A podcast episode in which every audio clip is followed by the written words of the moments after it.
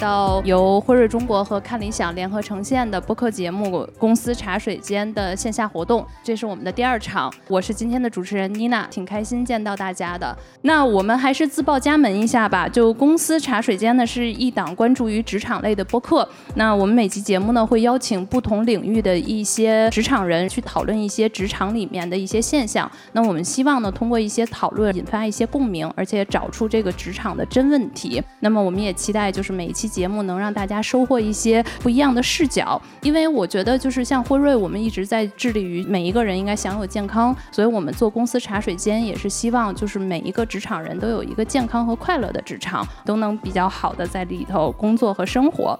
可以先介绍一下我们的嘉宾刘飞。我们知道在做的就是两款比较好的一个播客，然后一款是三五环，另外一款是商业半拿铁。飞哥其实也是一直在写作，出过两本书，一本应该是从点子到产品，然后另外一本是叫产品思维。现在其实飞哥也是一个茶叶品牌三五杯的创始人。在旁边这一位就是大家非常熟悉的梁杰老师，我们的经济学家。现在梁老师是在上海财经大学做老师，也是我们看理想的讲者之一了。然后应该大家有听过梁老师的节目。在最后这一位，其实如果听过茶水间的朋友应该会有印象，他就是我们茶水间第一期的殷帆。当时开局就是给我们做了一下打工人新人入职。除了刚才说的，我稍微补充一下，我之前呃工作十年，基本上都是在互联网领域，然后一直是做产品。经理最后两份工作分别是在滴滴和阿里。我叫梁杰，今天也很高兴能够有这个机会，能够跟公司茶水间还有看理想的一些朋友，大家能够见面，一起分享一下，一起聊聊。大家好，我是殷帆，以前是做科研的，非常幸运加入惠瑞，是惠瑞的第一届管培生，到现在工作马上就要满了两年了，然后也特别开心能够参加茶水间的线下活动，和大家聊一聊职场的那些事儿。我们今天就先从第一个话题来聊吧。我觉得第一个话题就是还是毕业第一步嘛。想先问问大家，当你们迈出毕业第一步的时候，你们的社会的大环境是怎么样的？那个时候想想问问，就是你和你们当时周边的同学最关心的一些问题是什么？你们也会有处于现在一样的焦虑跟迷茫吗？我觉得先问帆帆吧，我们倒叙。我可能 那一步时间最近了，就两年前发生的事儿。其实。我那个时候是很焦虑的，我觉得可能很多应届的同学跟我情况是比较像的，刚好也是疫情嘛，想找工作的时候就最后一年，然后一方面担心自己能不能毕业，一方面还在慢慢求职，求职的时候已经不能线下宣讲会了，我全看的全都是线上的，就感觉特别的摸不着。很担心自己能不能找到一个好工作，有没有 offer？每天看邮箱看好几遍。是疫情第一年是吧？对对对对，二零年下半年开始找工作，对那个时候还挺挺慌张的。后面有了 offer 之后，也挺担心自己能不能胜任那个工作，就因为我也不知道那个到底应该是一个什么样的情况，能不能胜任，能不能融入，然后也挺焦虑的吧，挺迷茫的。一方面就来自于求职嘛，确实那个时候的就业环境也。压力挺大的，就我看那个招聘网站上有那么多岗位，他们都在招人，然后我就投投投，投了一大堆就没信儿了。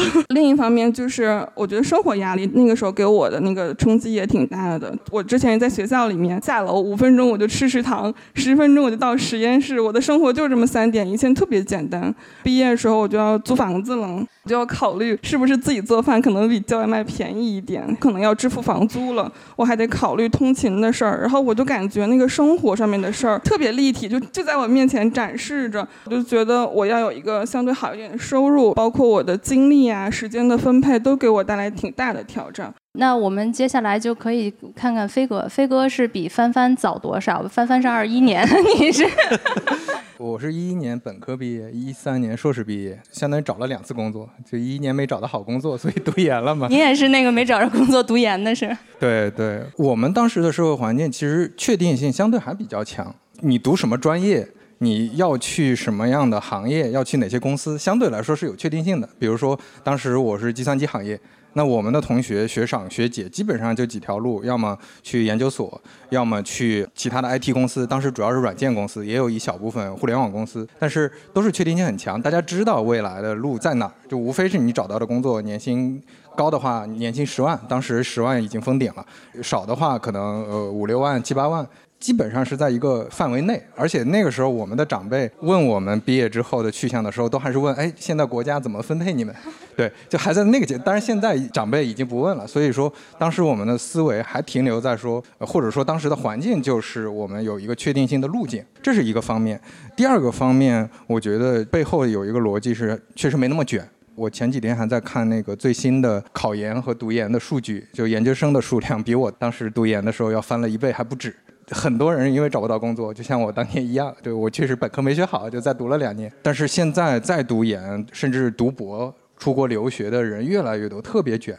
就我经常跟就我在阿里、在滴滴的时候，跟我那些同事们开玩笑，就我们拿我们的简历，五年前、六年前的简历，现在再来面试是绝对不可能进的，就非常非常夸张。就我在阿里核心部门收到的简历，你就不说是九八五了，就可能清北都非常常见。然后很多常青藤的，就斯坦福的，然后哈佛的，就去阿里当一个基层员工，简历卷到这种程度，确实非常现在的社会环境和就刚才说的，不确定性很强，大家也很焦虑。而且我再补充一个视角，就是焦虑的另外一个原因，因为我在互联网行业嘛，所以有一个观察就是大家接触的信息多了，就你听到了太多故事。你像当年我们在学校里听到的，无非就是同学校的呃学长学姐、师兄师姐的故事。那大家的确定性都比较强，都是类似的行业、类似的薪资。但是现在你动不动就看，哎，有谁谁谁毕业去了阿里，拿了一百万年薪；有谁谁谁去了什么行业，金融行业。你看他们凭什么赚这么多钱？所以大家的心态也会变得特别焦虑。我觉得这也是一个层面的原因。这几点是我感知到可能跟现在很大的不同。当时我们就觉得就这样，就没有那么多的心态的这种崩坏。我觉得一会儿同辈压力，我们也可以聊一聊，这个绝对是一个非常可以值得再去聊一聊的话题啊。然后，那我们想请梁杰老师来看看。梁老师，咱就不说您哪一年毕业的了，我估计可能能借鉴的有一点点少啊。但是梁老师想问您，就是第一，您是从什么时候想说就是做学术，就开始就是想说我想当教师？我觉得还挺早的吧，可能是我本科毕业的时候。或者开始读研究生的时候，就已经接触了几个这个对我非常好的老师，他们给我很大的鼓励。他们认为这个你就应该做学术，应该沿这条道路走。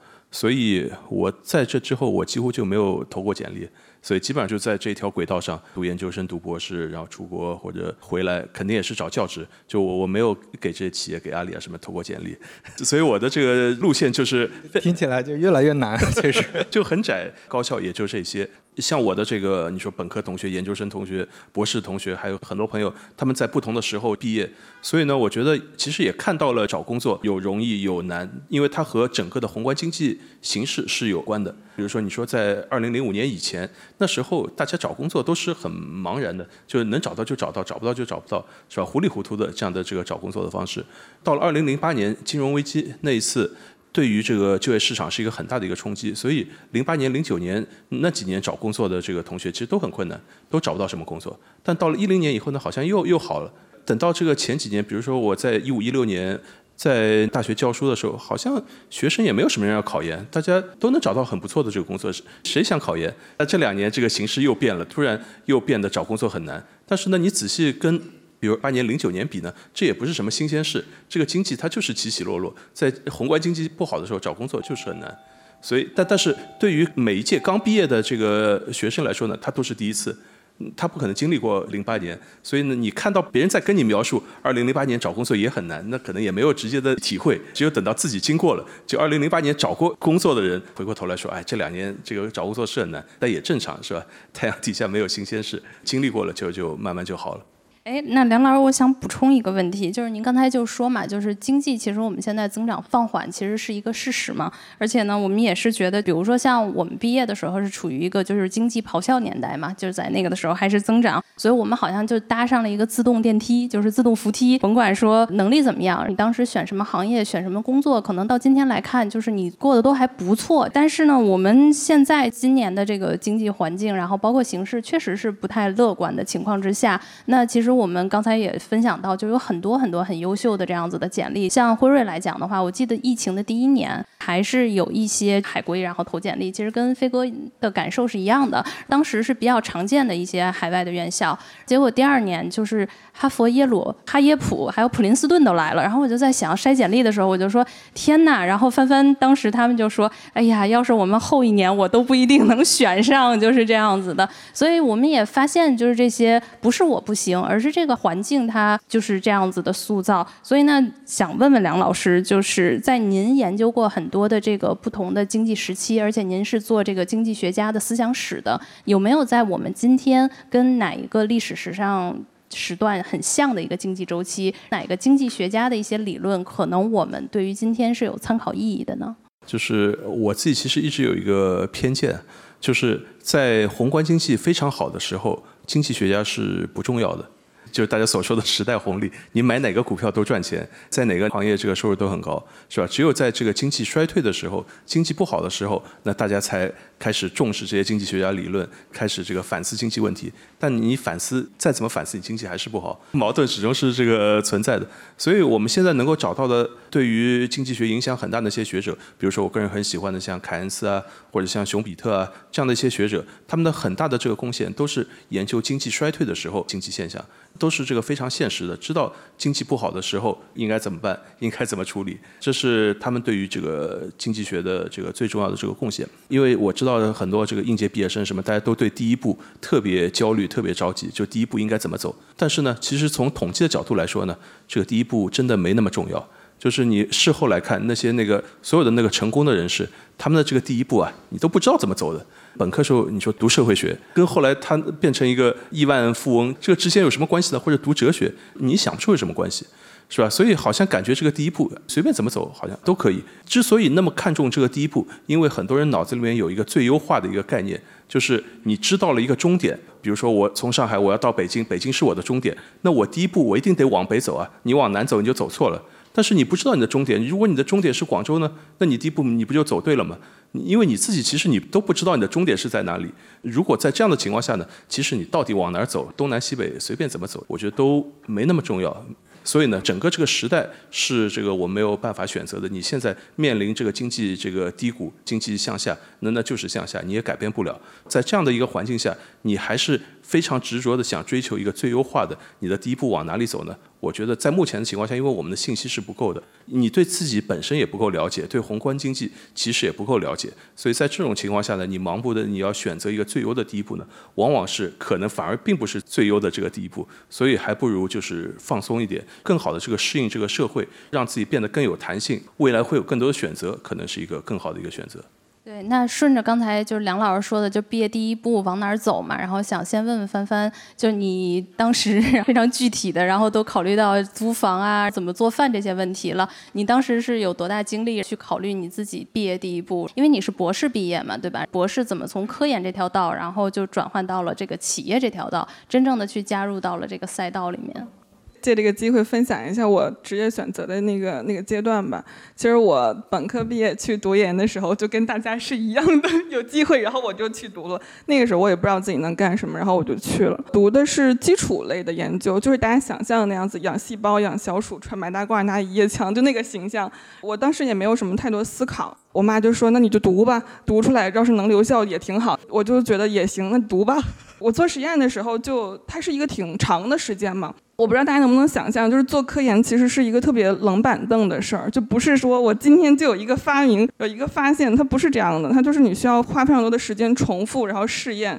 大概是在我读研第三年左右吧，前后的这个时间，然后我的实验进展就不是特别好，就进入到一个平台期，就是做啥错啥的那个阶段，怀疑人生。就是因为它外部这个环境给我的反馈特别的不好，然后我才开始自主思考了。然后我就说，我是不是只能做实验？我能不能干点别的？我能不能干好？然后当时我就有了这个尝试其他工作的这个想法。然后当时也是正好有一个朋友介绍了一个机会，就是在一家企业做这个医药信息沟通专员这个工作，让我去实习。我说行，那咱试试吧。不行，我再回来继续做实验吧，也没啥大不了的。就是我实验室里面都是安心做科研的同学，只有我一个人跳了出去。我当时还挺特别的，相当于去了之后呢，我就觉得哇，我的新世界大门打开了。因为我的同学都是跟我一样的，就都是读研然后做实验的。我一下子跳出去之后，的同事、老板都跟我在实验室完全不一样，他们也没有因为我是是个零基础的同学而。看不起我或者怎样，反而给了我很多帮助啊！那个时候我觉得啊，好像有一份工作还挺不错的。我的同事、老板，然后包括那个团队的氛围、公司的文化，我觉得都很好。就是因为这个原因，然后我就在那个团队实习了两年的时间。其实现在想想都觉得挺神奇的。正是因为在这两年的时间里面，我对这个行业，包括这些公司的架构呀、风格呀，我就有了一个相对来说还算有一点了解。就觉得哦，在这两个选择里面，我好像更想去公司，而不是继续做实验。这个过程中，我就有了一个转变。所以在我毕业的时候，我就毅然决然地决定投身医药行业，然后。那些科研院所的工作呀、教职的工作，其实我都没有特别多的去关注。那个时候我就已经试错吧，刚好是一个试好的一个结果，很机缘巧合进入到了这个行业。然后我现在想想，如果说让我再回头看，我觉得那是一个特别重要的，也许是一个很偶然的机会，但是现在看来，也许是一个很大胆的尝试，它给了我一个全新的选择的机会，就这么进入到这个医药行业里面来了。那我在这块儿其实有两个问题，就是想问殷帆。第一个问题，因为当时你是去读博士，完了之后你去做的这个实习嘛，我们所说的医药沟通专员，其实他有一个社会上特别刻板的印象，就叫医药代表。你平常活动的这个范围，也就。是是医院附近，然后你也能看到，就是很多的那些标语啊，就是说啊，医药代表不得入内这样子的。那有没有一种刻板印象，就觉得你这个这么高的学历去做这么一份工作有点下架，对吧？你自己怎么能接受这个身份的转化？包括可能别人会去看你这段实习，说，哎，你读一个博士，你为什么会去做这么一份工作，对吧？你有点，我们就说大材小用这样子。我刚进去的时候，我的同事会觉得啊，我我们招了一个特别厉害的实习生，大家给我那种光环吧。但我其实自己进去了之后，我并没有觉得我比别人高出多少。我之前做实验的嘛，然后我突然之间进入到一个新的领域之后，其实我知道的并没有人家多。我可能只是因为上学时间长，我可能学的比别人快，这个是一个特点。当时我并没有觉得我读书时间长是一个让我有优越感、有光环的事儿，我其实没有这样觉得。然后另一个就是所谓的这种落差感，我是这么考虑的，就是我进去了之后，我发现那个工作我还挺喜欢的，起码我不排斥吧。然后我也慢慢的在这两个选择中做科研和进入企业这个选择中选择了做企业。我就在想，如果我未来要在这个做企业这条道路上去发展。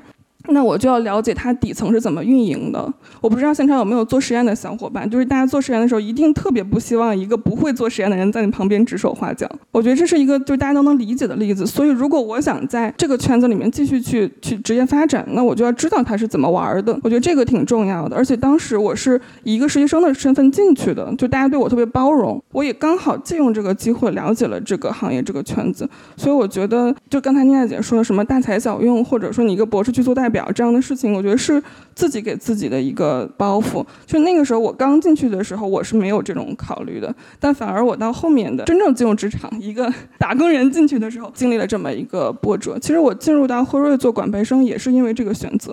因为我之前做科研嘛，我对医药行业的了解是很有限的。我当时想的是，如果我进入到圈子里面，我要一直在里面待三十年。我花三年的时间去了解这个行业，我了解各个不同的部门都在干什么，他们是怎么连接、怎么通力合作的。我觉得这个成本不算高，所以我才决定用这个方式去进入到这个行业。其实跟我当时去所谓做实习去试错是有点类似的这样的情况，嗯。那我们聊完帆帆，然后先问问飞哥。飞哥，因为我们知道你后面的经历就特别精彩，然后后面我们也会聊到，就是大厂、中厂、小厂创业就都聊过。但是就是毕业这第一步，你迈哪儿去了？我其实特别同意刚才梁老师说的，其实毕业的第一步真没那么重要，或者说你毕业第一步的认知往往都是有偏误的。就比如说，我当时我是学计算机的，读研嘛，我当时又是学 NLP，学那个机器学习相关的。我身边的很多，基本上所有同学都是去做程序员、算法工程师、科研，都是做这个了。就我们同届的、同实验室的，只有我一个人决定做产品经理。那是因为我听说产品经理 很厉害，对，当时还流传一个说法嘛，就是产品经理是什么 CEO 学前班，我不知道大家听说过没？什么人人都是产品经理，当时读了很多书，对产品经理有很强的好奇心。我觉得写代码没有做产品性感，没有做产品有趣，所以当时就决定做这个，而且看了很多关于产品经理的书。但是真正工作之后，你就会发现完全不一样。跟那些书里描写的没有什么，呃，也不能这么说，就是书里你看的时候，当你没有真正接触这个工作的时候，你会有自己的臆想，因为你没有做，就像你没有开过车，你在驾校里面笔试通过了很多遍，对吧？但是你没摸过方向盘是完全不一样的，或者说游泳，你在家里趴在桌子上去学姿势，和你真正掉到水里去游泳是完全不一样的。就是你真的去到公司之后，我的第一份工作又是一个很特殊的公司，叫锤子科技啊，是一家已经不在的公司。对，然后我的老板是一个很特殊的老板，叫叫罗永浩，我每天都要跟他开会。但是现在年轻的朋友可能觉得他是做直播带货的，但是他也他也是做过科技公司的啊，在他这家公司的产品经理又很不一样，就他又跟其他公司的互联网的产品经理很不一样。因为你在那边，我们的产品部门，我们自己开玩笑说，我们就是老罗助理部门，就我们帮老罗实现他的创意、他的需求、他的功能想法，整个逻辑又很不一样。然后老罗的产品思路、产品设计方法也都很不一样。那个时候又对产品经理有一个，哎呀，怎么跟书里写的完全不一样？然后后来又去创业，因为那个一四一五年，当时就在上海创业，做了一个美甲项目。就是上门美甲的一个项目，是为女生服务的。然后当时又有全新的认知，然后女性用户会想什么，怎么服务女性用户等等。然后后来又去做外卖配送，再后来就到了滴滴，到了阿里。每一份工作，每切换一个公司，呃，甚至每切换一个部门，每换一个老板，你都会发现，因为产品经理是一个新的职业，他在不同的行业，在不同的公司，大家都对他有完全不一样的定义，就甚至工作内容都不一样。所以你从原来在比如读研的时候，毕业之前学习到的那些比较死板的东西，其实会发现到后面基本上是用不上的。而且时代发展很快，当时，呃，读研的时候能接触到的都叫 Web 设计，就是做的都是网页。但是大家都知道，很快过了几年就变成 APP 了。APP 过了几年之后又变得，比如说小程序，比如说你在现在的 APP 的生态和以前的又不一样。以前现在是是平台为主，以前是工具为主等等，就这些都会对产品经理这个职业发生很大的一个影响。所以，呃，就就就回到前面说的，我感觉这个过程中其实是在反复，一方面是在学习，不断的通过实践，就是像刚才说的，你你在桌子上是永远学不会游泳的，不断的学习，真正在实践当中知道这份工作是怎么回事儿，就是你很具体的你在的岗位上。到底怎么完成任务？这是第一。第二就是通过很长时间，不同的公司、不同的岗位，你能知道自己想要什么。就像刚才梁老师说，你的目标到底是什么？其实我读研的时候，跟现在很多年轻朋友一样，就刚毕业之前，大家都会习惯做什么人格测试，对吧？十六型人格测试啊，做个什么各方面的一些职业测试，甚至有的花钱去请咨询，然后找各种学长学姐，最后就试图其实是解题的思维，就是试图去解出一个公式来，我应该去什么行业。我到底是适合做科研还是做去企业做业务？其实最后你会发现，这个真没那么重要，因为你真就没做过，你没做过，你是体会不到自己适不适合的。你像我在几十万人的公司待过，我也在只有十个人的公司待过，然后我做过大的产品，做过小的产品，做过各种各样行业的。那我最后就知道到底自己擅长什么和想要什么了。那现在我再出来做自己的产品，再做自己的内容，我发现这个可能就慢慢的接近自己想要的那个目标。而不是就你比如说现在在回想说第一份工作到底选的是不是最好？那你从财务上来说肯定不是最好。你从财务上来说，一一三年你应该加入阿里巴巴，对吧？对对，所以其实没有什么绝对意义上最好的。第一步的选择。那飞哥，其实我想问，就一三年你加入锤子科技的时候，它是一个已经就是大家都皆知的一个公司吗？还是它就是一个萌芽的状态？都知道，但是是因为老罗都知道的，对，不是因为他做了什么产品。就我是参与他第一代产品的，就是第一代手机的就设计的嘛。对，因为我觉得就是刚才听到这儿就觉得你挺敢选啊，因为在一二一三对吧？一三年毕业的时候，其实很多就是国内的互联网已经有特别大的雏形了，那个时候已经都开始了对吧？不断的在有新的互联网企业在那个时代就是一浪高过一浪，很多的都出现了。看起来你选了一个，就是算是小众吗？在你毕业生的时候那个选择？对啊，对啊，当然非常小众。就是其实就刚才说了嘛，我读研的同学现在有在腾讯的，在阿里的，在百度的，就在这些大厂的。然后我当时就像我那个我前面说的，我选产品经理是一个异类一样，我选的公司也是非常异类的，就是是当时我同学里面选的最小的公司，但也是年轻嘛，就为了为了理想嘛，觉得那边有趣嘛。那想问问梁老师，就是因为飞哥可能你看他毕业的时候一三年，他还敢选。但我们现在也有一个观察，就我们现在越来越趋同，可能是不是在比如说就是经济，我们现在说确定性越低的时候，对吧？不确定性越高，但是我们就往往是有一种萌生了集体的一个趋同。所以这两年我们看到的，不管是考研啊，还是考公，对吧？我们越来越回归铁饭碗了。而且我觉得这个铁饭碗好像有一个规律，就开始是央企、国企，然后以至于到这两年就感觉外企也成铁饭碗了，就是外企是打着引号的这个国企，然后铁饭。然后大家就说：“哎，我们听说哪些行业的外企就是类似于国企，然后去那儿就可以养老。就是大家现在开始以这种方式，然后去筛选工作了。那我想问问梁老师，就是怎么会产生这样的想法？而且我们的选择为什么会越来越趋同呢？从您来看。”对，因为现在整个这个社会变得越来越快，大家经济压力也越来越大，很多人呢选择一个尽量风险小一点的、目标可靠一点的、稳定一点的这样的这个企业。但是我一直觉得，一个人首先你在不同的年龄段，你做出选择是不一样的。其实我刚刚听这个飞哥他的这个锤子科技，我觉得这是一个挺好的一个选择，就是年轻的时候加入这样的一个企业，因为你不知道它最后是不是会成功。那如果假如锤子科技成功了，变成一个巨头了，那你在它刚刚萌芽、刚刚开始的这个时候，你就加入它，你就成为这个公司的这个元老。那这如果它能够成功了，那你现在的这个收入、你现在的地位，可能比你的其他的加入阿里啊、百度的那个同学的这个地位还要来得更高。其实是当中充满了这个不确定性，这是没有没有人知道的。所以我觉得，比如说当时假如面临两种选择，一种是加入一个大厂的话，大厂的话呢，收入肯定是还行，但是呢，这个收入也不会。它未来也就是这个水平，可能是你可以预期到。但是你加入了一个比较小的这个新兴的一个创业企业，它未来会怎么样？你不知道。它未来有可能就消失了，但也有可能一下子就涨得很大。这其实是两种，这个一个是风险比较小，低风险低收益和高风险高收益这样的两种选择。所以我一直是觉得年轻人其实他能够承受风险的这个能力是更强的。就你年轻的时候，你又没结婚，你又没有孩子，你又没有房贷，那你你怕什么？你能损失多少呢？只有到了这个人到中年的时候，整天想着啊，我背着房贷，我不能失业，是吧？我一旦有什么问题，房贷怎么办呢？这个孩子要读私立学校怎么办呢？是吧？你有了这样这这么多顾虑以后，你不敢去冒险，不敢冒险，代价当然也不不可能获得这个更高的这个这个收益。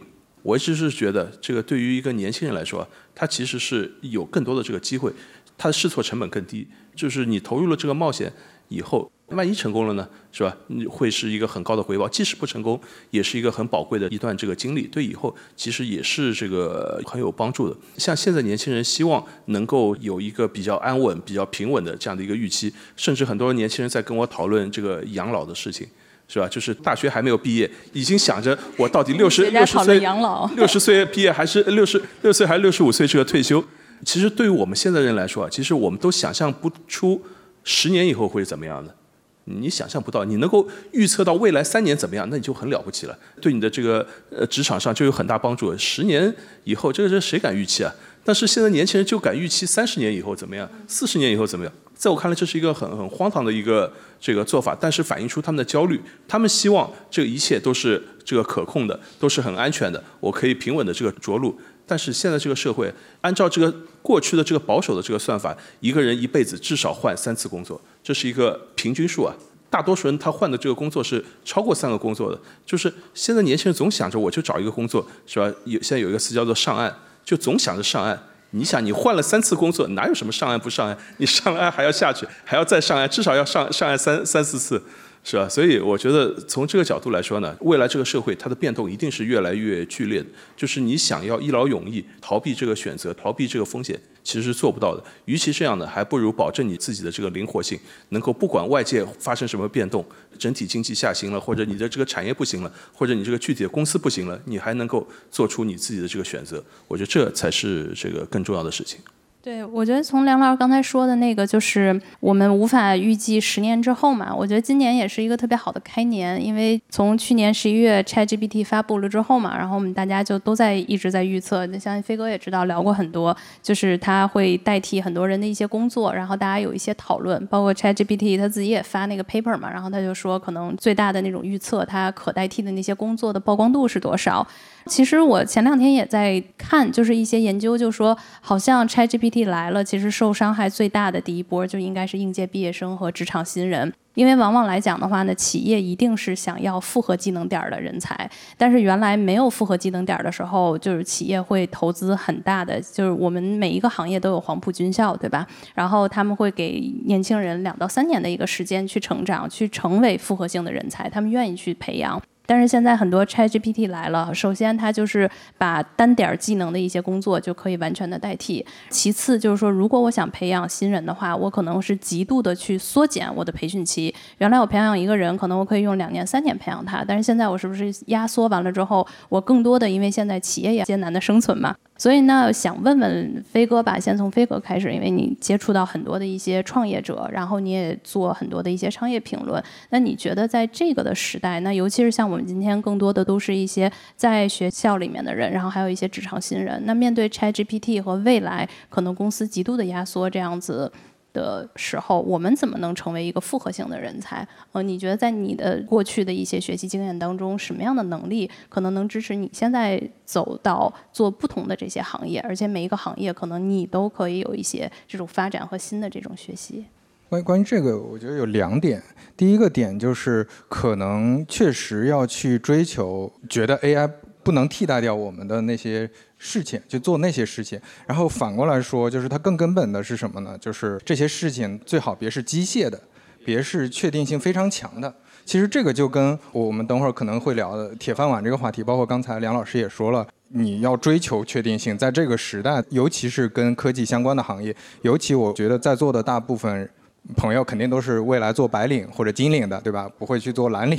那对于大部分白领和金领来说，其实做的事情会不会为 AI 替代，都是存在非常强的不确定性的。所以这里面到底哪些行业会被替代，哪些工作内容会被替代，你到底做什么能够对抗它？我在跟很多在搞 AI 研究的一些学者聊，大家都是没有公论的。就像那个你回到一三年。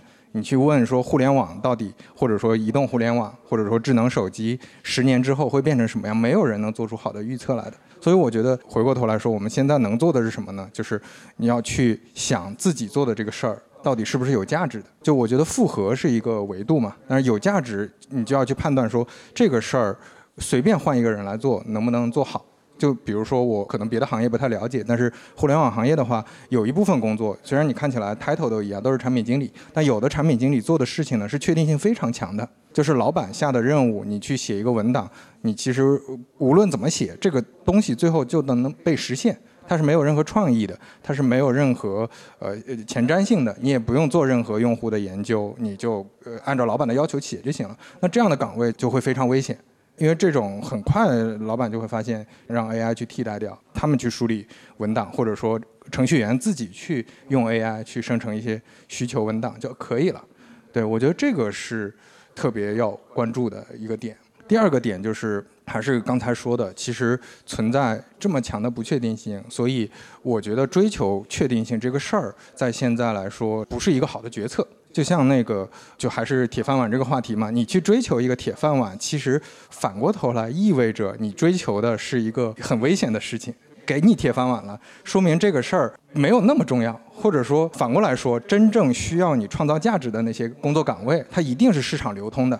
大家想象一下，就能就能推断出来，就是如果它不是一个市场流通的，不是一个自由流动的人才市场，这个行业可能就不会那么先进，这个行业里面的人可能就不一定有那么大的价值。我觉得到现在，包括很多朋友还在说，是不是教师就容易上岸？这个等会儿梁老师可以讲一下，现在高校有多卷，对吧？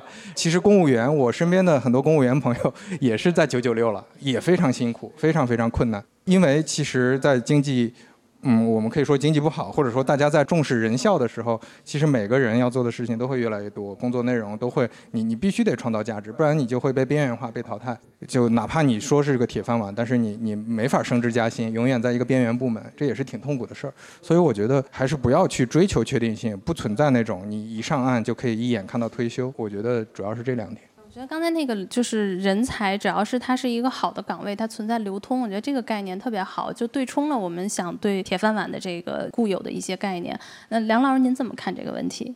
就是讲到这个 AI 对于这个工作的这个替代，以我自己有限的这个就是使用 ChatGPT 或者这些 AI 的这个经验，我自己可以感受到，就是 AI 现在直接替代的或者最直接、最彻底的是那些过去我们认为需要经过很多年专业训练的这样的一些工作，比如说你说像翻译。是吧？比如你学一门语言，学阿拉伯语，你要精通，是吧？阿拉伯语怎么翻成英文，怎么翻成中文？你把它学好，怎么都得三五年时间吧？这是要花很长时间来训练的一个专业技能。但现在有了 ChatGPT 以后，这个工作就彻底就不需要了，就它可以一下子就就彻底取代了。或者以前真的要训练一个合格的、优秀的这个程序员，那过去也要很多年的这个时间，你要写代码，你要学习各种各样的理论，学习数学，是吧？但现在可能也很快就可以取代掉了。而与之相比呢，这个 AI 相对来说比较难取代的是一些创造性的一些工作，或者是。看起来没有那么深入，但是它需要有更多的连接和这个社会的连接和人的连接，或者是并不是特别深的，但是它需要一个更广泛连接的这样的工作，所以我觉得很值得我们现在思考的一个问题。另外一方面呢，就是 AI 它要取代这个人类的工作的时候，有一类工作就是需要很强烈人与人连接的这样的一些这个工作，人与人互动的，人与人交往的这样的一些工作，其实从目前的角度来看，是 AI 相对比较难取代这类工作的。而这类工作呢，又恰恰是我们这个在校的这个学生相对比较欠缺的，因为现在是人均社恐，是吧？大家在手机上能够发微信的，就绝对不面对面聊天，所有人都是这样。但是呢，你现在发现你在手机上你能够发微信的，能够做这些事情，那 AI 也能做啊。现在真正需要的，恰恰就是人与人的这个连接，人与人面对面的这个交流、沟通、讨论，更广泛的这个社交等等这样的一些工作。而这些工作呢，过去是我们在学校里面刷题什么是不能够解决的，但是在未来这在职场里面其实是一种很重要的这个工作。所以我觉得这是我们需要思考的，就是我们在现在在学校里面学的哪些这个专业性的东西，你觉得这是很专业的，类似于我前面说的阿拉伯语这样的一些这个训练，这反而是可能很容易被取代的。但是另一些在学校的评价。体系里面不太重要的一些能力，可能未来在职场里面反而是很重要，而且很难被 AI 取代的。所以我觉得这是现在年轻人在规划自己未来职业的时候需要认真思考的一个问题。谢谢梁老师。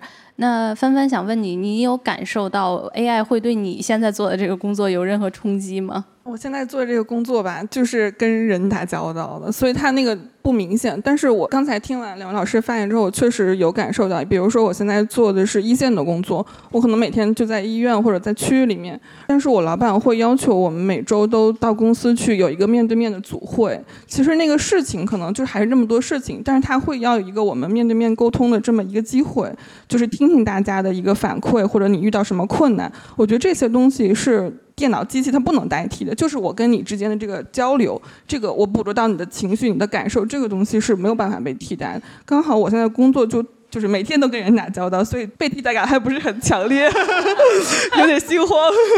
因为我我之前前两天，然后也是看一个就是报道嘛，然后就说，其实我们一般来讲的话，就找工作嘛，其实我们说是一个特别大的话题。第一场其实跟道长啊，包括钱晶老师聊的时候，我们也说，你说你打开 Boss 直聘，然后五幺 Job，对吧？你首先那么多公司，好几百页，再打开不管是考公务员也是，你还有那么多系统，那么多岗位，其实我们对那些都是很陌生的。但是呢，就是说如果聊到 ChatGPT 这个事情，它其实就会把这个工作就分为几类嘛。第一类就是前。前台、中台和后台，就是你可以这么去看。那一般我们前台的工作，比如说就像帆帆现在轮的这个岗位，就以销售为代表嘛，它是一个前台型的工作。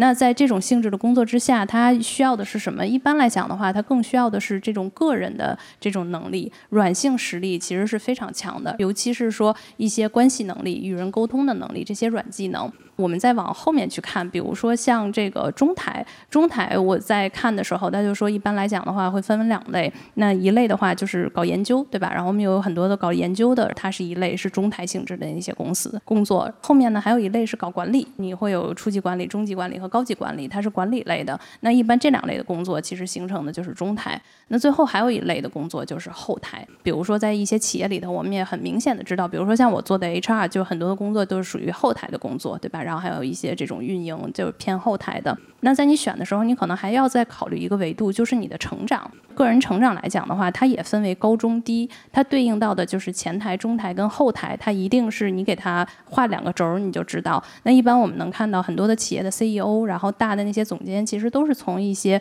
销售这样子的性质的工作去做起的。他对人的个人的成长，包括实力的这种成长，它一定是从中高到高的，就是对你自己的成长。那越到后面来讲的话，其实就是说，如果我做一个中台的话，它对你的成成长大概是从中到中高的这一个阶段。但是我们现在看到很多，比如说三十五岁啊，我们这这今天不会谈这个话题，三十五岁以上的人怎么办？但是就是你看到现在就是大厂裁员也好，或者外企裁员，其实更多的就是说我可能到了这个年龄之后，我在这个中台的时候，他的技能，然后包括他自己的职业也处于一个下游的状态。那么在经济不好的时候，他可能也会面临到很多这种问题。那这个就是中台的这么一个困局和中层的一个困局。那更多的就是我们如果今天看到后台，那 ChatGPT 就是基本上其实可以。代替很多后台的一些东西，包括像一些财务，我们说的做原来最底层的一些东西，包括 HR，我们现在去看，那很有可能我们有一些的最基础的一些工作就是被代替的。但是呢，我们往往有的时候就是找工作的时候，我们也听过很多年轻人说，哎，我特希望找一个后台的工作，因为没事儿，然后钱多事儿少，离家近，然后我还能比较安顿的，就是朝九晚五。如果我们把这个坐标系放进去的话，那可能我们梦想想找的那个工作，就是最容易在下一个时代去被代替。体的那个工作，这是一个可以大家到时候可以思考。就是今天我们再去打开那个智联这些网页的时候，当你想去选的时候，可能有这个思路的话，你就知道我应该下个再选的时候可以有哪些方向了。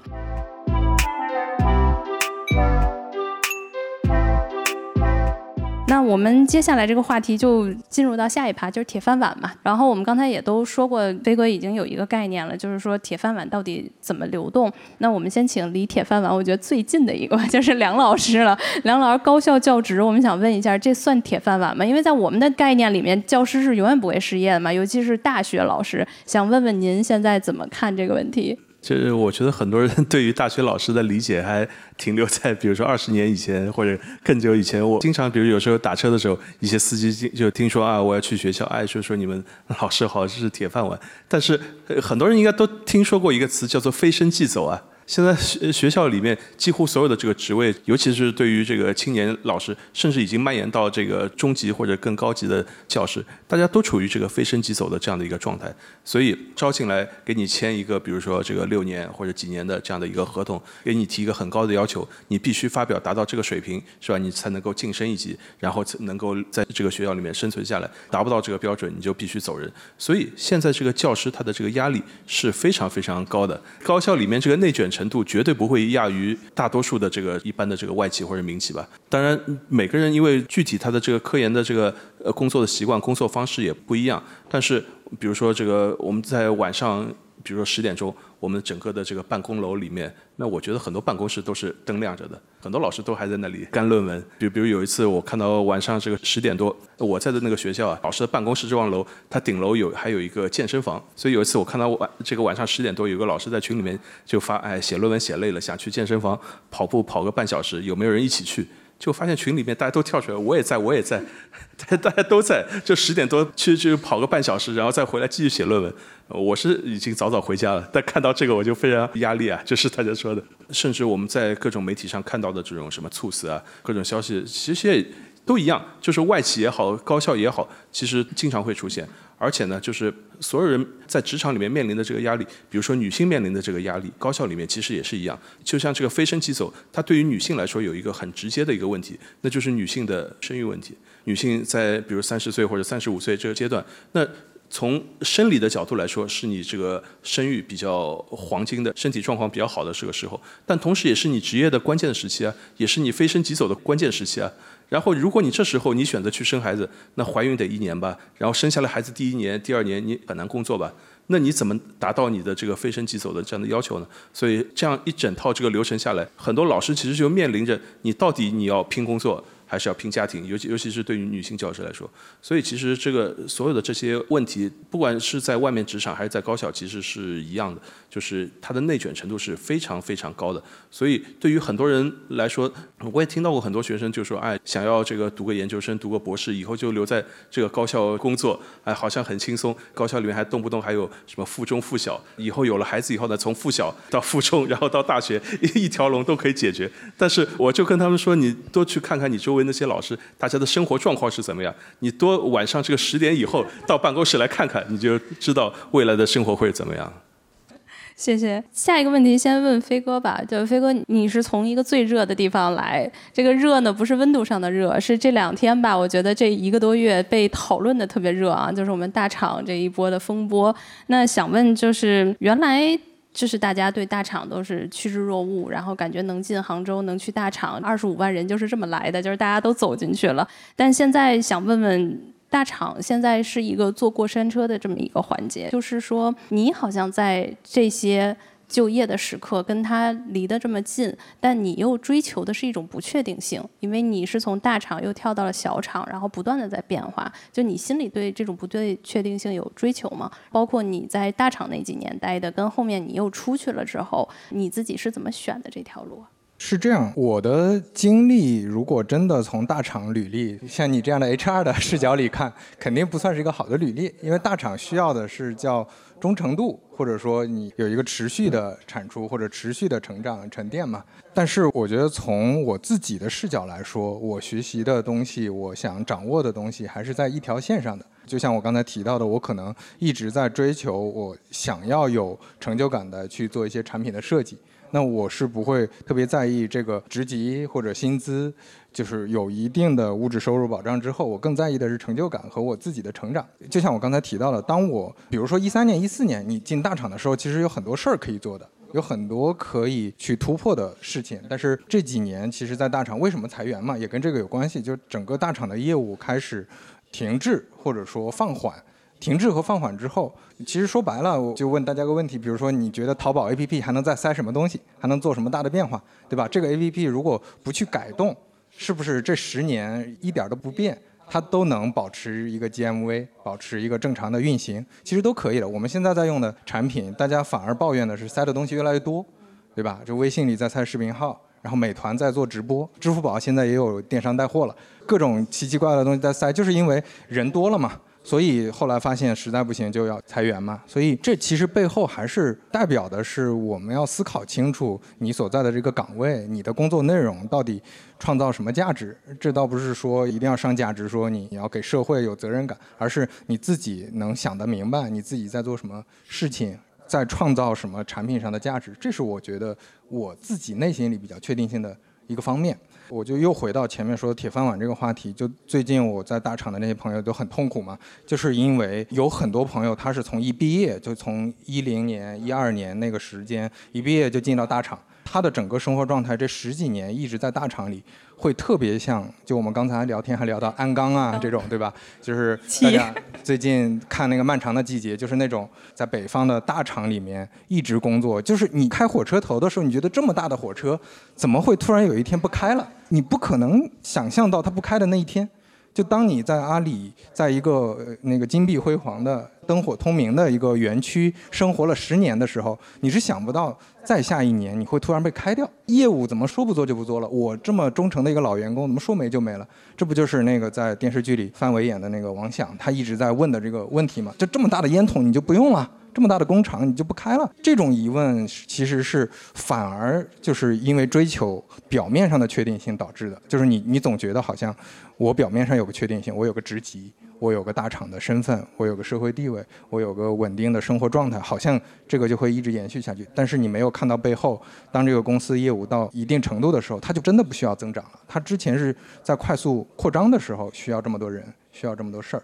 对，会有这么多投入，所以我觉得还是得想清楚这个问题。我觉得就刚才说到这块儿，就是想的，每一个时代结束的时候，都是有一群就是非常落寞的人在这个时代里面。然后我们按照大厂的规格，然后原来说在东北，现在这两年东北不是也文化复兴嘛？然后就是很多东北作家在写，就是大家是按照那个格子间，然后塑造的我们自己，然后把我们自己都塑造的严丝合缝的。但是突然有一天你没有位置了，那这个的时候，其实你就有点像就是天上的雨掉下来的时候，就是你是没有办法去控制的。所以这个也是一个落寞。但我觉得。得刚才飞哥最后说到是有一个边际效益嘛，然后想问问梁老师，就是要不然帮我们普及一下什么叫边际效益，对吧？然后飞哥刚才说，就是当它增长到达一个边际效益的时候，那这个其实是我们从经济学应该怎么去看，以及未来我们还会不会这个时代回来，然后再有所增长？所谓的边际效益，就是比如说一个企业它多雇佣一个人，能够给他带来多大的这个回报。那么对于一个小企业来说呢，或者对于一个不断扩张的一个企业来说呢，它肯定是处于一个这个边际效应不断递增的这样的一个阶段，就是它可以招更多的人，它的企业的效益会越来越高，然后企业会不断的扩张，或者在经济比较好的时候，这个企业也会处于这样的一个状态。但是呢，任何的这个企业，它一定是有一个这个到顶的，就是其实我们在现实当中，我们很少看到有十万人的这个企业，这是很少的，或者是五十万人的企业，那那更少，就一个企业。以前有一个经济学家叫科斯，他提出过这样的一个命题，就是为什么我们不把这个企业做大呢？是吧？一个国家有这个一千万人，我们一千万人就是一个企业。为什么不这样做呢？你会发现，这个企业越做越大以后，它一定会出现各种各样的这个问题，内部的沟通啊、交流啊、层级啊什么的。假如一个企业只有五十个人，那老板所有人都认识，是吧？但一个企业它有这个五百个人，那老板可能就没法认识。一个企业假如有五千个人，那它的这个管理什么就就会变得越来越麻烦。所以越是到这种时候呢，它的这个边际效益会越来越低。所以呢，这个企业它会考虑它的这个最优规模到底会是怎么怎么样，在那个。初创的企业的时候，或者经济比较好的时候呢，我们总觉得这个未来会一定越来越好，一个小企业一定会变成中型企业，变成大型企业。但是这个经济它一定是这样的一个规律，不可能就是无限的这个膨胀。然后一个企业有一些这个学者看来跟人一样，它有它的生命周期，就是在年轻的时候啊，好像这个企业会越来越好。但是一个企业它不会无限制这样好下去。就如果我们看这个股票市场，就是我们经常说百年老店。但是在股票市场上，你几乎找不到什么百年老店，往往是过了十年、二十年，这个企业没了，你找这个代码它就不存在了，是吧？所以这个是必定会存在这样的一个周期。然后在这个过程当中，边际收益。你一开始会越来越高，但到后来一定会边际收益越来越低。到等到边际收益变成负的时候，那企业它就会考虑它这个规模是不是要调整。我这个企业我到底是不是还要保持我现在是一个五万人企业？我是不是要把它，比如说重新把它拆成五个一万人的企业，或者我要把它进行收缩？我要企业在新的环境下进行重组，是吧？所以在这个状况下，必定会进行调整。有很多人会失业，就跟人一样，他有一个生命周期。到了这个生命周期，你除非你要给他脱胎换骨，要企业再造，否则的话呢，他一定会就慢慢衰弱下去。谢谢梁老师。那帆帆对吧？刚才说就是百年老店，你算是加入一个百年老店。我们辉瑞是一百七十多年，对吧？你是在百年老店里头，你怎么样？你觉得现在安全吗？你的这个饭碗算是一个铁饭碗吗？我现在是在我的第二岗嘛，第一岗的直线经理和我现在这一岗的加二的老板，他们都在辉瑞工作了十几年。我当时知道的时候还挺震惊的。哦，妥妥的铁饭碗？对，当时我我就觉得他们跟我想的很不一样嘛。我得承认，就是他在一家公司工作了这么长时间，让我看上去好像是一个很铁饭碗的一个特点。但其实我觉得我自己进去了之后，觉得外企的工作环境不是一个传统的铁饭碗。因为我自己家里人是有在事业单位工作的嘛，然后我觉得相比于就是我们的状态相比，我觉得他们的工作可能会更铁饭碗一点。我为什么这么说呢？就是我们说铁饭碗。的铁，它其实是一个想表达是一个坚固稳定的意思。第一，它这个行业或者这个人所做的岗位，他的职能性质在很长的一段时间中没有什么变化，可能他一一辈子就干这一件事儿，就做得很好，是一个熟练工。然后第二个呢，就是他能够一直在这个岗位上做，做了很长时间，没有被裁掉，他自己也没有跳槽，这个我觉得是铁的意思。第二个是饭碗。说明他的收入还是很不错的，对吧？能够养家糊口，说明他的收入还是比较可观的。那么从这个定义上来讲，我觉得外企不铁的，它的变化还是非常剧烈，而且很迅速的。举一个例子啊，大家可能能比较感受。我提到招聘，大家是什么感觉？可能是面试，对不对？就很直接的第一反应是面试。但是我们现在现场的所有人，我们在参加的是一个招聘团队办的播客节目的线下活动。这是不是特别奇妙的一个事儿？所以说，行业的变化，它要求呃相关的从业人员他的能力一直在跟随这个行业发生变化。说到我刚才前面那两个同事，我跟我第一个老板我还问过他，我说你为什么工作这么长时间？他说。他在这家公司工作这么长时间，呃，一个非常重要的点是他认可这家公司的文化，他不会觉得不舒适，这个是很重要的基础。然后第二个就是他这么多年并没有在做一个特别简单的、重复的或者类似的工作。他一直在有一些职能上面的调整，包括我后面离开他的团队之后，我看到那个公司邮件上面，他也申请了一个类似于像斜杠一样的这样的一个岗位。他在不停的挑战自己新的职能的能力。他跟我分享说，其实我每次接到新的工作的时候，是会有一个比较难熬的阶段。他 他原话就是会比较 suffer，他就说会有那么一个阶段，但是可能他的工作，比如说。这个项目它一年就一次，所以他可能至少要经过一个或者两个轮回，两年左右的时间，他才会比较熟悉、比较熟练，才能够有进一步的发展。这个时候，他可能又去寻找了一个新的一个 suffer 的阶段。所以，其实我站在一个外界的视角上看，哦，他在一家公司待了十几年没有动，但事实上他在那个环境里面，他其实展现出来的是非常强的一个适应能力和快速学习的能力。就看上去像相对静止，但实际上他们两个都在一起快速的成长和发展。所以那个时候，我觉得我之前看经常，就在不是说，我经常看那个什么测试啊什么的，然后说哦，三到五年是一个跳槽的好时机，就大概该换了。但其实我看他们突破。了这个所谓的规定，嗯，在一家公司待了很长很长时间，但并不是因为他在一家公司躺了很长很长时间，他反而是在这一家公司以一个相对舒适的环境和文化，在用自己最快的方式在成长。我觉得这个是，所以卖起不铁，不是一个铁饭碗，我感觉，嗯。那我觉得就是聊到这块儿，我们刚才看飞哥也是，然后梁老师也说嘛，包括帆帆，就是大家其实都是在工作当中应对变化，获得一些成长，其实有点像我们这一场的主题。那我觉得最近啊，好像说有一种痛叫做生长痛。呃，就是我们来到职场新人了，就是说职场新人，尤其是在可能一到三年的这个阶段，其实对于职场来讲的话，其实会觉得挺痛的。本身就是，哎，我终于上岸了，找到一个工作，对吧？我能歇会儿，然后突然发现企业里头好像没有梯子给他爬了。像原来我们有的一些职业，上一场我也说，就是你有一个很明确的晋升路径啊，然后你就就是几年是这个高级专员、经理，然后高级经理，然后总监，就一路爬上去就可以了，对吧？每一个企业可能都有梯子，但但是我们现在看到这几年改革，其实企业里头没有梯子了，企业都叫斜杠青年、斜线发展什么，对吧？我们净说用这种大词儿忽悠我们，就是你没有梯子了这个事实。但是确实，那大家就说，怎么我毕了业拿了 offer，对吧？我进入了工作场所，还要不断的去变。我在这个职位上可能没有做多久，然后就马上要去再适应下一个职位，或者我职位本身内容上的一些变化。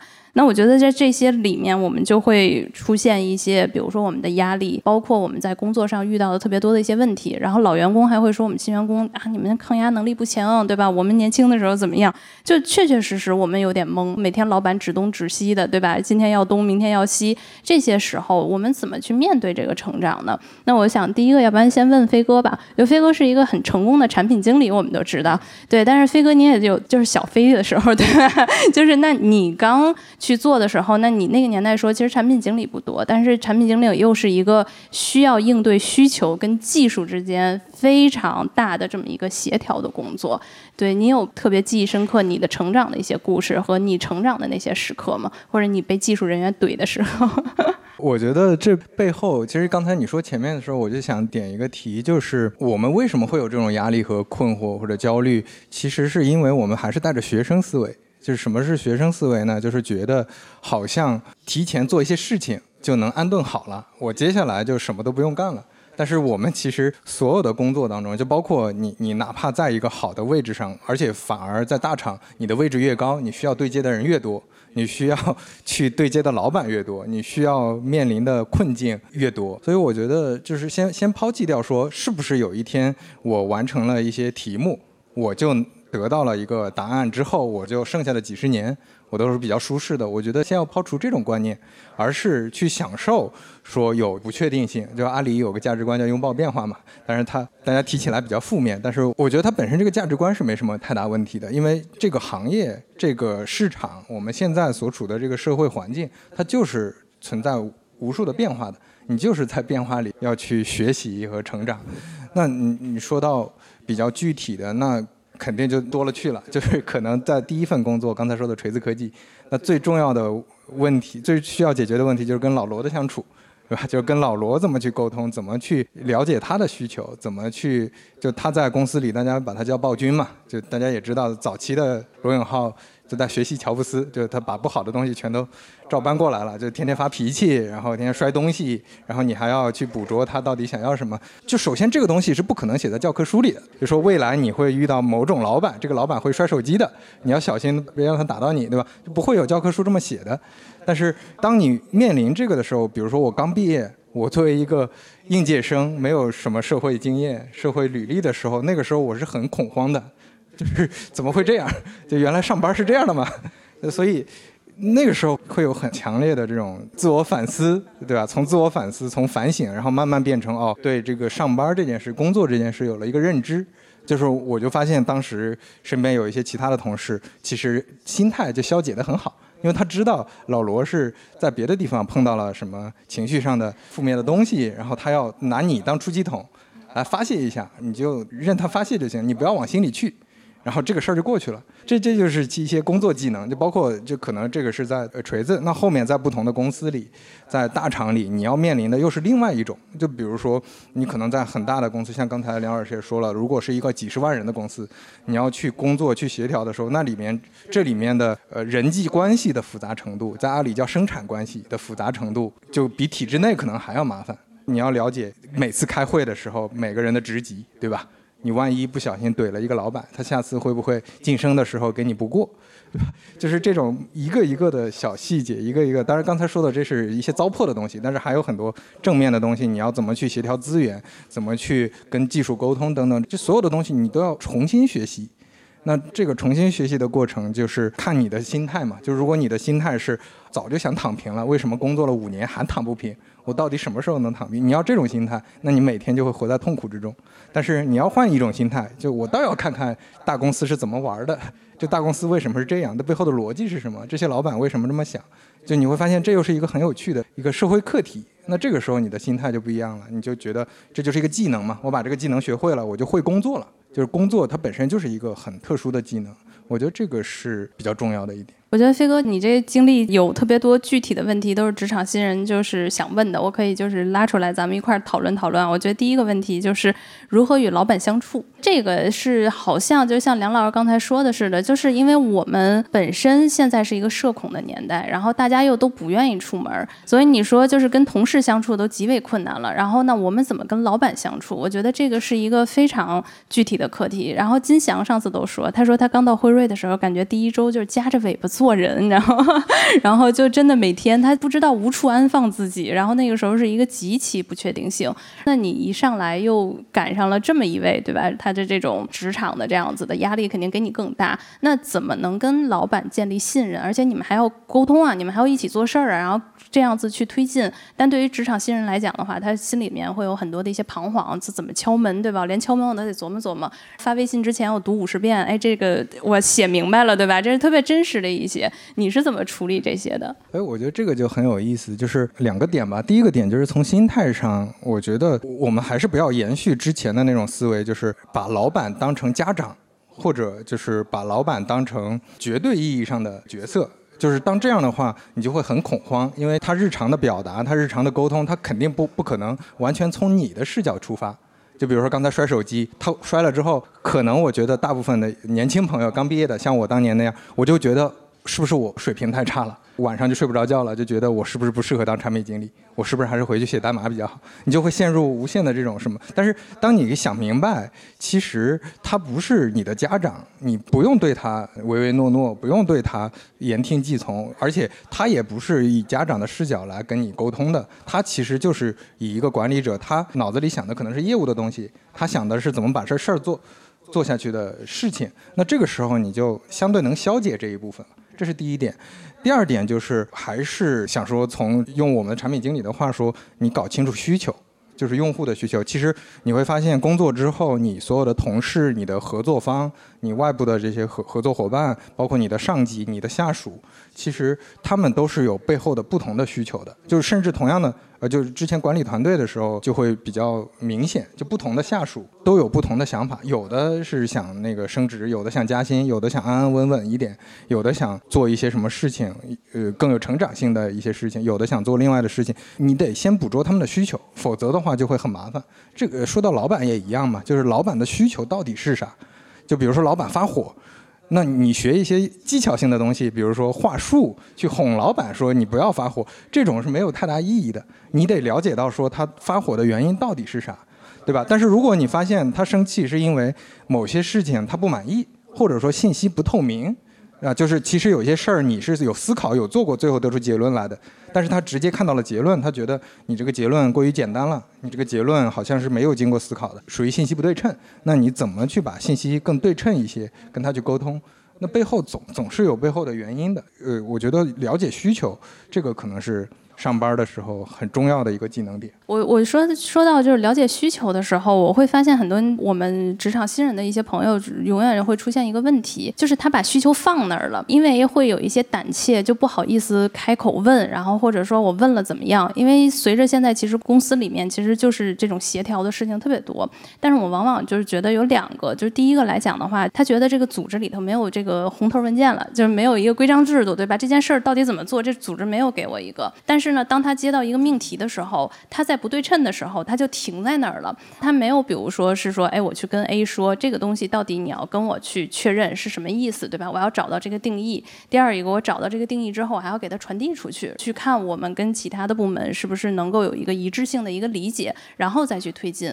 我们往往发现大家就放那儿了，在这种不确定当中，他就觉得自己工作是越来越焦虑，而且大家就都不满意。飞哥，你觉得如果要是这样子的话，他是一个什么样的心态？在在整个的过程当中，他怎么样可以去拿到或者去理解别人的这个需求呢？就我们看到很多人，他就卡在这一步了。对，这个其实就说到刚才那个梁老师提到的那个社恐的问题。就我觉得，就我的观察来说，因为互联网公司很多，大家也知道，很多是工科出身，或者说大家已经习惯了，包括公司也提倡你尽量用那个企业协作软件去沟通。大家很多问题，包括有呃像一些大厂，它也都是有异地协作的，那很多人都没见过。但是我这两年会发现，身边的朋友，尤其是我做管理的那些朋友，都会特别强调当面，都会特别强调你去直接跟别人对话。就包括我有我 有一些朋友在做国际化业务，全球到处跑，原因就不是说我真的去当地解决个什么问题，而是我就要跟这些人保持一个良好的沟通认知，因为我跟你喝过咖啡，我跟你吃过饭。那有些事情你表达的时候就不会有那么大的社交压力，所以我觉得这一点很重要。就当你发现你跟任何人，哪怕是你刚开始觉得这个人有点讨厌或者不太好接近的人。其实你想办法跟他接近一下，可能吃个饭啊，喝杯咖啡啊，等等，用一些方式接近，你会发现很多问题就像非常容易解决。我觉得很多时候是不需要你有太强的共情能力，就是你自己画图写文档去分析这个人到底他怎么想的，你分析一晚上也分析不出来。但是你吃个饭，喝个杯咖啡，你可能很快得到信息之后就知道，哦，原来他有这方面的压力，原来我要帮他解决这个问题，那他就愿意跟我协作去帮我了。对我觉得这个是一个挺重要的事儿。梁老师，您在做学术的过程当中，就是一直您是当老师做学术嘛？那对于您来讲的话，会有一些突破式的成长在您的工作当中吗？我刚刚听飞哥说的，跟人这个交往，其实，在学术界也是一样，就是学术界看起来你是整天就在办公室里面写论文啊什么的，但是这个社交仍然是你的这个工作当中非常重要的一个环节。你要出去开会吧？你要出去投稿吧，或者你要跟人各种各样的这个沟通吧，或者你要组织会啊，各种各样 seminar 之类的。所以这个人和人之间的这个社交啊、沟通啊，在哪里你都是躲不了的。所以就前面说到这个个人在随着这个环境的变化，你自己的这个工作的感受到这个压力，你自己有什么成长或者成长痛的这个问题？那我觉得，比如你说在学术界，在哪里都一样。我觉得成长痛是一个终身的一个问题。在二十岁的时候，你当然会面临这个压力，但你三十岁就没有压力吗？四十岁就没有压力吗？而且越到后来，你的这个压力啊，你在二十岁的时候还是单纯工作上的压力，那你后来三十岁、四十岁的时候，你比如说你面临家庭的这个压力，你面临你孩子要读书的问题，是吧？或者你你说你租房的这个问题，你这个买房的问题，你和房东之间的这个矛盾，不都是你生活当中的一部分？这都是你在工作当中都还没法直接表达的，甚至可能会影响你工作，但你又说不出来的这样的一些问题，你无时无刻。你必须要面对这个压力。其实现代人没有很好的解决办法，在我看来有两点。第一呢，就是你自己慢慢的习惯，慢慢的对于这些问题啊，就反应不要那么强烈。或者以前有本书叫钝感力，说一个人他感受变得迟钝，变得麻木，但其实，在某种程度上呢，反而是你对你自己的一个保护。不要就是别人就随便跟你说了一句话，你自己内心戏就很多，你回去想两个小时，他刚刚这句话到底什么意思，是吧？但你反应迟钝一点。说了一句话，你就当没听到，可能对你自己没有这么大的影响，因为你未来你必须要面对和承受更多的这个事情。然后另一个方面呢，就是前面说的，当我们现在职场里面这个梯子越来越少，外部的对你的这个评价变化多端的时候，你自己怎么来看待你自己的这样的一个状况？所以我觉得一个内心比较稳定的，或者你一个内在的这样的一个价值观、一个价值尺度、一个衡量标准，可能是比较重要的。所以你要说这个伤痛啊、压力啊，我觉得这这一定是一个长期存在的一个问题。就是不要想着我用什么方法现在可以解决了就好了。就是你整个在职场的期间，你要面对这些压力，就不要想着一个很简单的解决方案。要解决呢，只有你自己的个人的成长，从根本上来和这样的一些压力来共处。接下来的话，我觉得就最后一个话题吧。就我们刚才聊过了，就是职场的第一步应该怎么走，然后我们又说这种对铁饭碗，那我们去看就是未来如何筹划啊。就我们刚才其实是说对铁饭碗的追求吧，是用一个固态的一个心态，其实想去拥抱这个充满变化的世界。但是我觉得最难的就是那个同辈压力啊。现在说对，为什么我觉得这两年大家都很少提 gap year 了？我记得前几年，包括可能一几年的时候，这还是一个很流行的话题，就是说，哎，我毕业了了。之后可以 gap 一年，然后我去国内走一走，或者国外，然后去看看更大的一些世界，然后再去做选择。但我们现在好像选择就是两种，要么考研，要么考公这样子的。那最让大家停不下来的，就觉得是同辈压力，而且现在还有类型了，说同辈压压力分两类，第一类呢叫从众型的，第二类呢叫竞争型的。那么前面那个就不能让你掉队，你知道吗？从众，然后后面那个呢叫做你得出类拔萃。所以我想问问，就是。嗯，三位怎么看同辈压压力？比如说像飞哥、梁老师，你们到现在了，你们还有同辈压力吗？对吧？梁老师，您也被卷啊，对吧？您青年教师卷您，对，那怎么处理这些同辈的压力？我应该是在比如说不能掉队，或者我要出类拔萃之间，我怎么安放我自己呢？从梁老师先来吧。同辈压力现在好像在学术界这个讨论的也很多。以前啊，就是在大家可比较的这个情况下，是吧？大家比如说都要参加这个中考、高考，同一个班的这个学生，那一定是有一个第一名、第二名，那可可以比较出来。进入了这个职场以后呢，本来是很少大家讨论职场的这个同辈压力，因为人和人都不一样，是吧？你在这个赛道，我在那个赛道，那我们之间怎么比呢？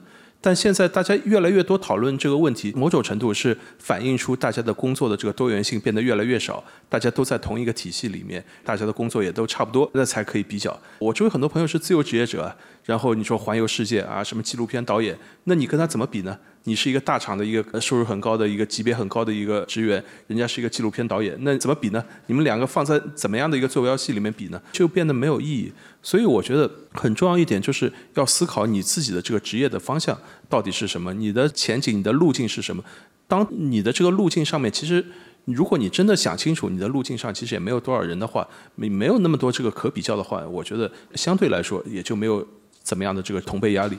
另一方面呢，就是对于很多行业来说，你进去早或者晚可能是差别没那么大。比如说，你说对于这个学术这样的一个行业。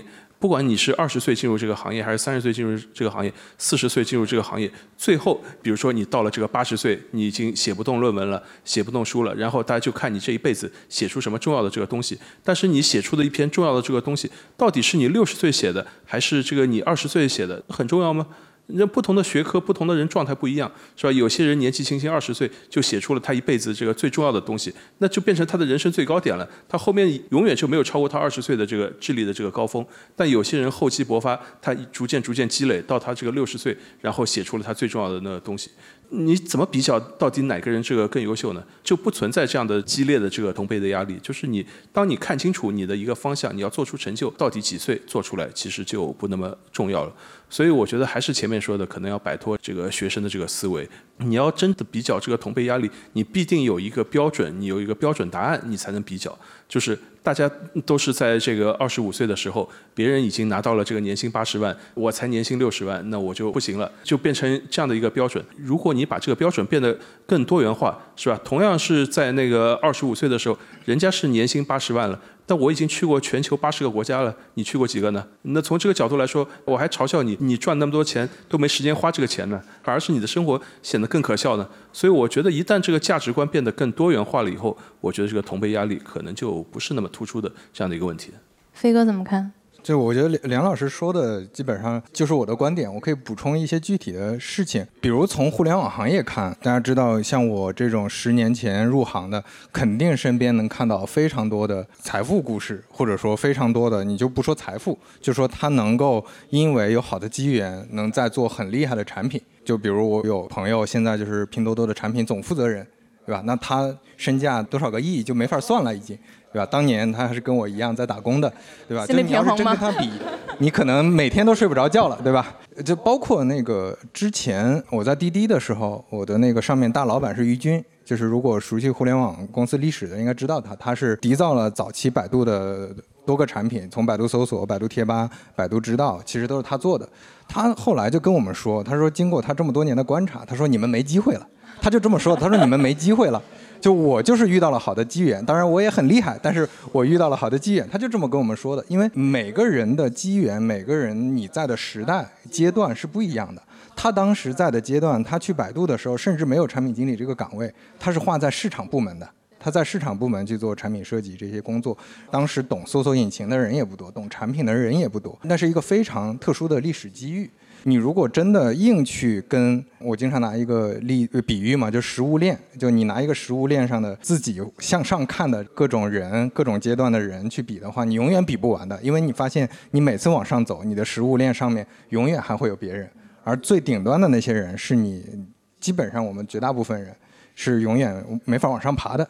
再加上前面说的那个因素，因为现在是互联网时代，我们可以快速获知现在班级里哪个同学最有钱，对吧？班级里哪个同学的运气最好，在什么位置做什么样的事情，你能快速获取这些信息，所以你的真的要给自己制造这种同辈压力会非常非常严重，到最后就所以说为什么现在当代人很容易抑郁嘛？就以前你就生活在自己村里，对吧？你就生活在自己的城镇里，你不可能有那么大的压力的，因为大家大差不差。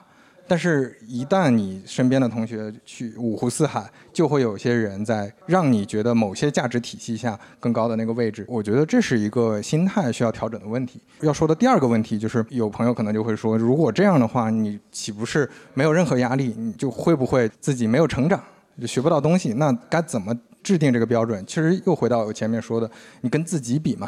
就你看，你就像刚才梁老师说的，你你有自己的价值体系了，你就想环游全球。那你现在玩过的国家是不是比过去玩过的多？你去过的国家，对这些国家的文化、对这些国家的历史认知程度，你的收获经验是不是比原来的多？这就是你跟自己对比的成长。你跟自己对比，就包括你的价值体系，就是想赚钱。那你赚的是不是比以前多？你自己是心里有底的，那我觉得就可以了。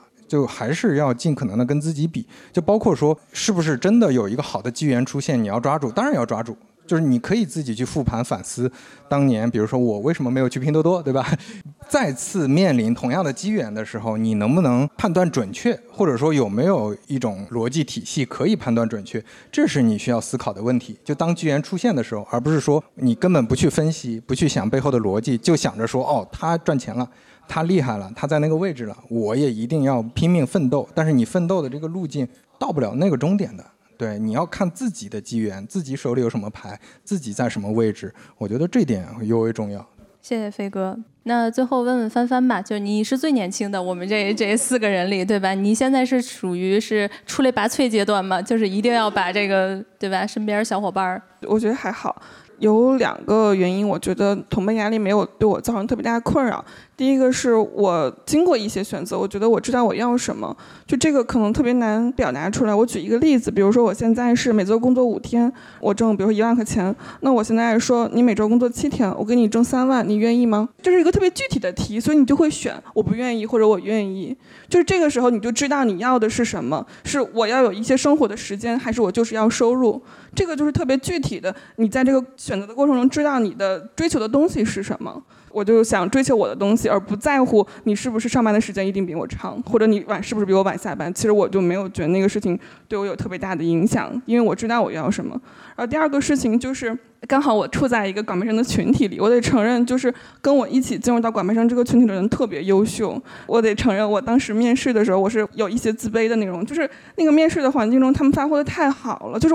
超出了我的想象，我都不知道他们能发挥成那样子，所以我当时是很有压力进来的。但我进来了之后，我们那届大概十几个同学，就反而我跟他们的关系要更好，超过我一起工作的同事，是因为就是他们给我的是一些正向的影响。我们一起工作，我看到的是。